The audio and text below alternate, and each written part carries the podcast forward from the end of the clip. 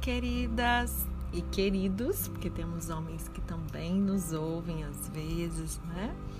Aqui quem fala é Maíra Bernabé, do Mulheres do Reino. Vamos continuar nosso estudo sobre o poder da experiência da mesa. Eu queria dizer que eu estou muito feliz a cada mensagem que eu recebo de volta de vocês, o feedback, de tudo aquilo que vocês têm desfrutado nos lares de vocês ao dar a devida importância para esse momento juntos à mesa, à refeição, desfrutando de todo esse princípio bíblico que existe por trás desse momento. Assim, meu coração se enche de alegria e gratidão ao Senhor por esse privilégio, né? pela honra de poder estar sendo um meio de levar essa mensagem para vocês. Então, muito, muito obrigada por estarem aqui comigo, ouvindo dia após dia os áudios e aplicando. Obviamente, vocês é da mesma maneira que eu, né, ao estudar tudo isso e colocar em prática no meu lar, eu e minha família desfrutamos dos benefícios, você também. Quando ouve aqui e pratica dentro da sua casa, o maior é beneficiado de tudo isso é você e o seu lar. Amém? Vamos continuar? A gente está falando sobre o pão nosso de cada dia, né? Mateus 6, verso 11. E nós estávamos falando sobre o ingrediente principal, que é o bom senso, e o quanto a boa nutrição ela começa à mesa, né? Então, nós estávamos falando sobre o quanto os nutricionistas instruem que a gente não deve comer pela casa, comer é, na frente da TV, essa exposição também às mensagens da TV, elas contribuem para uma má nutrição. E quando eu falo TV, eu creio que a gente pode expandir isso para todas as mídias sociais, né? Todas as redes sociais que nós temos hoje aí, como Instagram, Facebook e afins. É, tem uma nutricionista comportamental, aleluia, Karen Cullen, que ela diz o seguinte, que os alimentos que mais aparecem em propagandas, elas tendem a ter um baixo valor nutritivo. E aqui eu queria fazer uma observação. Inclusive, com esses ditos alimentos é, que seriam saudáveis, né? Então, você vai ver um biscoito integral com cereais, barrinha de cereal, não sei o que. Quando você vai olhar os ingredientes, meu Deus do céu, aquilo ali também é de baixo valor nutritivo e tem várias substâncias escondidas ali. Então a gente não pode se enganar, né, pela indústria alimentícia se você quiser saber um pouco mais sobre esse assunto, para cuidar da sua saúde física, dessa parte da nutrição, né? Corpo, alma e espírito, que nós precisamos dar conta disso para o Senhor, eu te aconselho a ouvir o nosso estudo disponível no Spotify, chamado Plano Daniel. Um estudo incrível que aborda cinco elementos essenciais para a gente ter uma vida saudável. E nutrição é um deles, né? Alimentação. E aí, continuando, pense nisso. Qual foi a última vez que você viu um comercial sobre brócolis ou sobre salada de folhas? Isso não vende muito, não é verdade, gente? Quando nós comemos em frente à televisão, a nossa mente ela se enche de visões apetitosas daquelas comidas gordurosas e processadas. Eu brinco que determinados programas de TV sobre comida a gente não deveria nem assistir tipo 11 horas da noite, né, gente? Porque dá uma vontade de fazer aquilo tudo de comer, né? Masterchefs e afins aí, Bake Off Brasil e tantos outros que tem vários canais, tanto em canais abertos quanto fechados.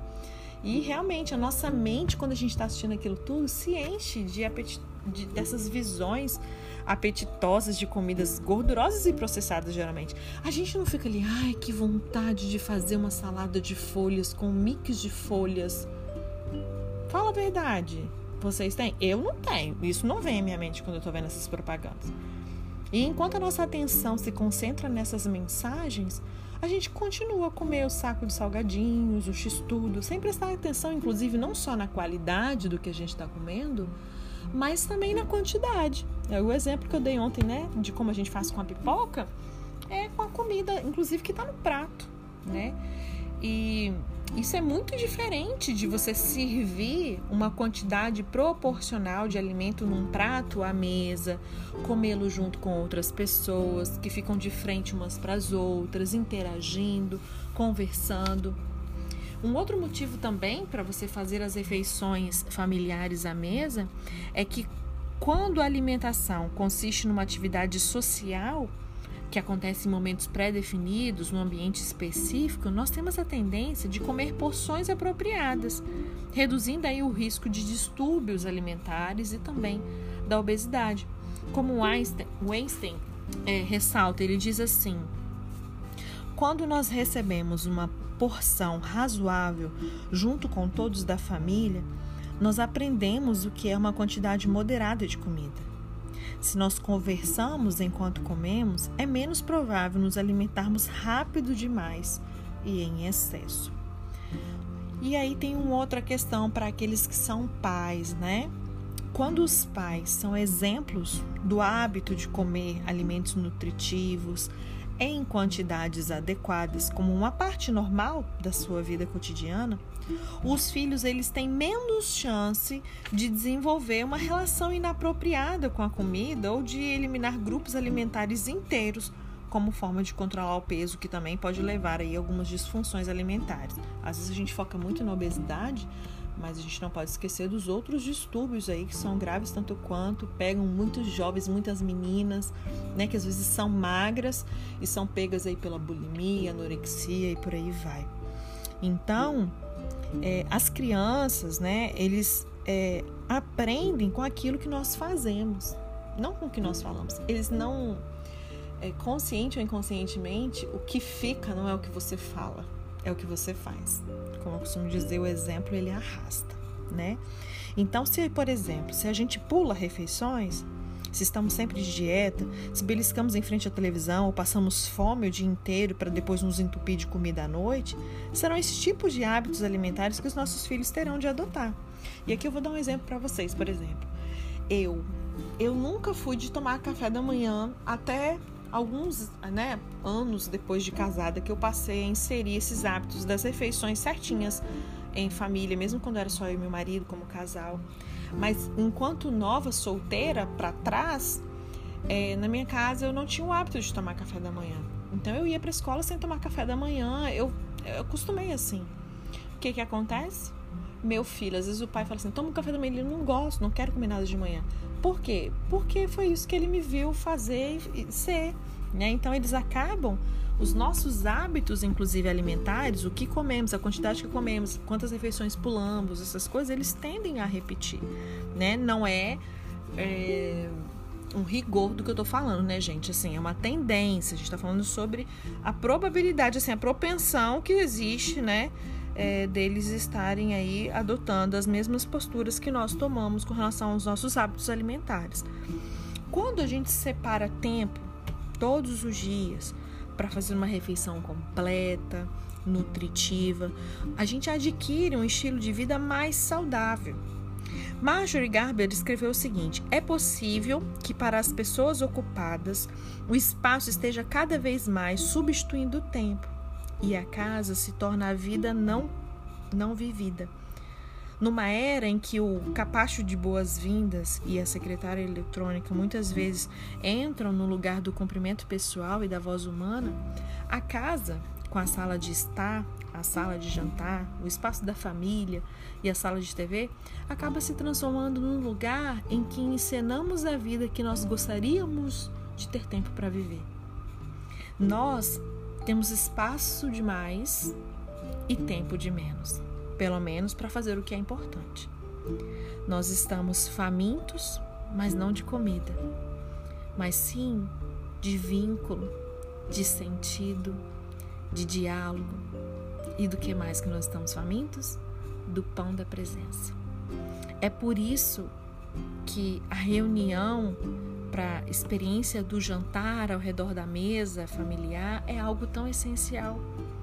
Nós estamos famintos não é de comida, mas é do pão da presença, dos vínculos, dos relacionamentos, do olho no olho. Então, para que você possa desfrutar disso, fazer disso atrativo para sua família, se até hoje foi tudo diferente de tudo isso que você tem ouvido aqui, torne divertida a comida saudável. Faça sua parte. Esse retorno à mesa, ele pode tornar divertida a comida saudável. a minha dica é que você arrume a mesa com cores, pratos, copos divertidos, faça daquele, sabe, visualmente falando, a gente também é um ser muito visual. Sabe, compre um, guardanapo de papel colorido, se você não tiver né, guardanapo de tecidos, compre aí um guardanapo de papel mesmo, colorido, que são ótimos para famílias que têm jovens, crianças. Né? Se você tiver toalhas de jogos americanos aí bonitos também podem transformar a mesa um pouco mais atraente. Essa parte de roupa de mesa eu já dei as dicas aqui para vocês, né? E o que é mais importante, envolver, por exemplo, as crianças, a família no preparo da refeição. Eu hoje em dia a gente já tem dificuldade de me livrar deles num bom sentido, porque o tempo todo, sabe, principalmente o Renzo ama cozinhar, só tem 12 anos, vai fazer 13, mas ele sempre fala: "Mamãe, você quer ajuda? Posso te ajudar com o almoço? Pode te ajudar com o jantar? Eu tenho uma ideia. Olha, o que que tem hoje para fazer?" Eles querem estar. Por quê? Porque eu os envolvi em tudo isso.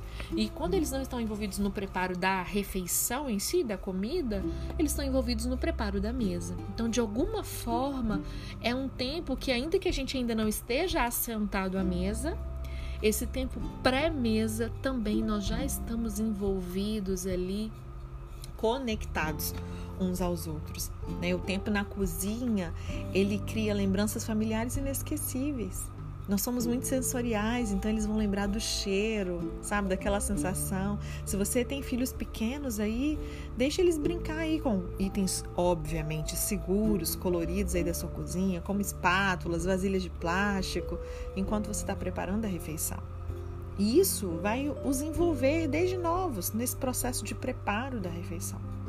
E quando seus filhos estiverem em idade escolar, você pode atribuir aí para eles tarefas simples, como cortar a, a alface da salada, tirar os talheres da gaveta colocar ali à mesa.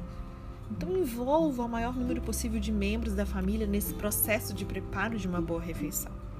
Parte da diversão do jantar consiste em trabalhar juntos na cozinha para preparar tudo isso. Não é para você, mulher, ficar sozinha tendo que fazer tudo sozinha não. As crianças pequenas geralmente elas amam ajudar né? E é uma ótima oportunidade de você ter ali palavras de afirmação, de incentivar, trabalhar a autoestima delas, os desafios, a autonomia. E aí os filhos mais velhos, eles também devem ser incluídos no preparo da refeição, tá? Não é só as crianças, não. O marido. É...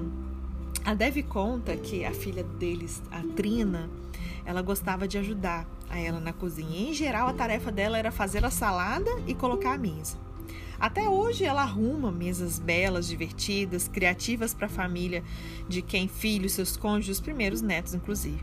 E o diálogo ele é tão cheio de vida quanto a decoração da mesa. Parece que o ambiente ele é contagiado por aquilo ali, sabe? As relações, o papo, a leveza, a alegria. E a comunicação, é, ela deve ser o principal ingrediente do jantar, né? Então, o diálogo ele é o nosso principal ingrediente do jantar. O que, que adianta você fazer uma mesa linda, uma mesa posta, fazer um jantar maravilhoso, um almoço maravilhoso e vocês não trocarem uma palavra, um sorriso, um gesto de carinho, de afeto, de servir ao outro, de cordialidade, de educação, de bons modos. Então, sei lá, invente jogos de palavras, comece uma frase e peça que alguém crie uma história em cima daquilo, acrescentando outra frase. Isso vai estimular o pensamento, o riso vai se espalhar. E é comprovado, gente, existe terapia do riso. Pessoas são curadas sorrindo e não paga nada por isso. A alegria do Senhor é sua força. Como os nossos lares precisam ser mais alegres, Fale aí, por exemplo, sobre um alimento em específico. Como que esse alimento é cultivado? Onde? Quais são os nutrientes? Tem criança que nem sabe de onde vem aquilo que está ali no prato dela. Ela nem sabe de onde vem aquilo. Nunca foi na roça, não sabe como é que planta, se, é de, se aquela planta, se aquele alimento ali, ele é aquele que fica debaixo da terra, se não é, como é que é, se fica na água. Sei lá. Uma outra sugestão que eu quero te dar, converse sobre o dia, você pode fazer duas perguntas, sei lá, qual foi a melhor coisa que aconteceu hoje no seu dia? Qual foi a experiência mais frustrante? Porque às vezes é o momento da gente ouvir aquela escuta ativa de você estar 100% prestando atenção. aquele familiar que precisa desabafar, seja os filhos com uma experiência que não tenha sido legal da escola, com os amigos, seja do cônjuge com relação ao seu trabalho. Então converse aí sobre o dia. Também incentive as crianças, aqueles que têm crianças em casa, a expressar o seu ponto de vista, perguntando o que, que você acha disso, para eles aprenderem a conversar, se comunicar, a expor os seus sentimentos, as suas emoções. Uma outra coisa que a gente pode fazer à mesa é cantar. Sim, salmos. A oração ela pode ser cantada. Ou a família pode terminar a refeição cantando em conjunto. Maíra, que utópico isso. Olha, eu te desafio a praticar tudo isso que você tem ouvido e depois me conta se valeu a pena ou não, tá? É, para finalizar, eu queria falar um pouco mais sobre essa questão do, do alimento, né? Quanto mais fresco o alimento tiver, melhor, gente. A Debbie ela conta que ela foi criada ali na região de Salinas Valley, na Califórnia, e alguns chamam aquela bacia de alface da Califórnia, como se fosse uma bacia de alface da Califórnia. O solo é escuro e rico, ele abrigava a maioria de verduras, legumes, algumas frutas, vários tipos de alface, tomate, brócolis, couve-flor, morango, alcachofra, aspargo e muito mais. E quando criança, ela adorava identificar as diferentes plantações que estavam em crescimento. Às vezes eles brincavam ali nos campos, ficavam sujos, cheios de lama, né, daquelas valas de irrigação. E eles comiam alface americana recém-colhida direto do campo. Isso é maravilhoso, né, gente? Que privilégio que ela teve. E por falar na senhora Dev Tyrus, lembrem de estar intercedendo em favor da vida dela, declarando cura, um processo né, de um tratamento é, cuidado pelo Senhor, por cada, cada profissional da área médica que vai cuidar dela durante esse processo de tratamento da sua saúde.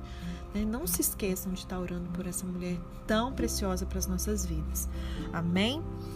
É, e ela diz que quando batia um centro da cabeça de alface no joelho, ela amolecia ali, não existia sabor, né? Igual de cabeça de alface americana fresca. Quando eles tiravam a parte de baixo, eles enfiavam o polegar assim, ó, bem no centro, sabe? Girando o pulso e abria ali a cabeça de alface. Eu quero ver você fazer isso na sua casa, tá? E eles comiam como se fosse uma maçã. Pensa, gente. É legal. Isso sim é comida de verdade. E eu entendo que a maioria das crianças não mora em meio ao campo de alface, né, como ela morou, que não tem esse acesso. Ela, aqui a gente só está ilustrando como que a comida fresca, em sua forma simples, como Deus fez, pode ter um ótimo gosto. E eu tenho a convicção de que se a gente começar a dar comida de verdade para as nossas crianças, e eu volto a falar algo que eu falei com esses dias com vocês, quando eles são bebês, pequenininhos, a gente está introduzindo, a gente não faz. Por que a gente muda a alimentação deles para coisas que não são nem alimentos, né? Quando eles crescem. A gente precisa voltar a dar comida de verdade para as nossas crianças. Alimentos frescos, frutas, verduras, legumes. E aí elas vão aprender a amar esses sabores naturais né? O verdadeiro, qual o sabor daquele alimento? Porque vamos supor, uma fruta que é azedinha, a gente mete açúcar, a pessoa nunca vai o paladar dela vai estar sempre ali tendencioso para o açúcar, porque você tirar ela não consegue identificar o que, que é o que é amargo é amargo, o que é doce é doce, o que é azedo é azedo. E aí a gente precisa fazer um processo aí, né, contrário para poder limpar o nosso paladar e a gente dá uma zerada, assim, sabe? Restartar esse sistema em nós, a gente vai aprender a amar os sabores naturais dos alimentos. A propósito, se você tem filhos que ainda não aprenderam a gostar de frutas e verduras, por favor, não use isso como desculpa para você se tornar uma cozinheira sobre encomenda e fazer uma refeição separada para cada membro da família, não né? Seguindo aí preferências individuais. As refeições, elas devem ser feitas de acordo com o seu valor nutricional e a preferência dos pais. E aí as crianças vão aprender a apreciar os alimentos que os pais, alimentos saudáveis que os pais devem colocar à disposição para o crescimento dessas crianças. É nossa responsabilidade nutrir os nossos filhos fisicamente, gente, com os alimentos que a gente coloca à mesa para eles. Então eu queria te despertar mais uma vez a pensar sobre esse assunto. A gente ainda vai falar um pouco mais Hoje é sexta, né? Então, sábado e domingo tem a folguinha aí para você curtir a família, processar tudo isso que você ouviu durante toda essa semana e praticar, né? E a gente ainda vai falar um pouco mais sobre essa parte de nutrição, de alimentos, um pouco mais, tá bom? As nossas refeições devem ser feitas de acordo com o valor nutricional. Se você tiver, por exemplo, um filho enjoado para comer, não desanime. As pesquisas revelam que pode ser necessárias várias vezes você expor né, o paladar dessa criança diversas vezes a determinado alimento, antes de que as papilas gustativas, né, daquele indivíduo se adapte ao seu gosto. Então, experimentou a primeira vez? É, não, experimentou só uma vez. Vamos dar uma limpada nessa papila gustativa aí, né? E aí fique tranquila, porque gosto é algo que se adquire, tá bom? Então que você possa ser incentivada hoje a praticar esse cuidado com relação à nutrição da nossa família mesmo. Amém? Até segunda.